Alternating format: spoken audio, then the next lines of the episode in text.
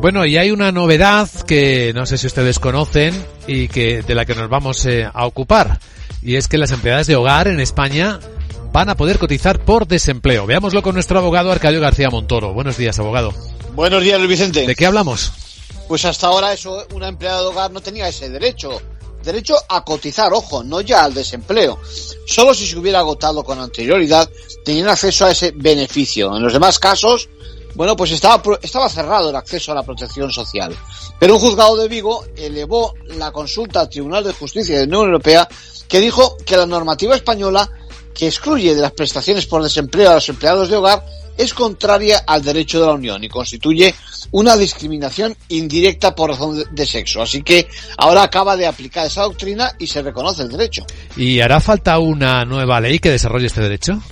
Bueno, sí, pero atención que aunque el legislador tarde, que puede ocurrir, eh, la cosa no va a quedar en el papel. Las afectadas, las personas afectadas pueden perfectamente alegar esa ventaja y se les va a reconocer. Es un caso real de discriminación donde la imposibilidad de cotizar afectaba en la inmensa mayoría de los casos al colectivo femenino. La sentencia recalca que la especialidad del régimen laboral de empleadas de hogar comprendía a mujeres en porcentajes próximos al 100% de los afiliados. En conclusión, bueno, pues por un lado le toca mover ficha a la Tesorería General de la Seguridad Social, es decir, al legislador, para permitir ejercer ese derecho. Pero por otro, mientras tanto, prevemos muchas, pero que muchas reclamaciones y con razón. Eh, gracias, eh, abogado.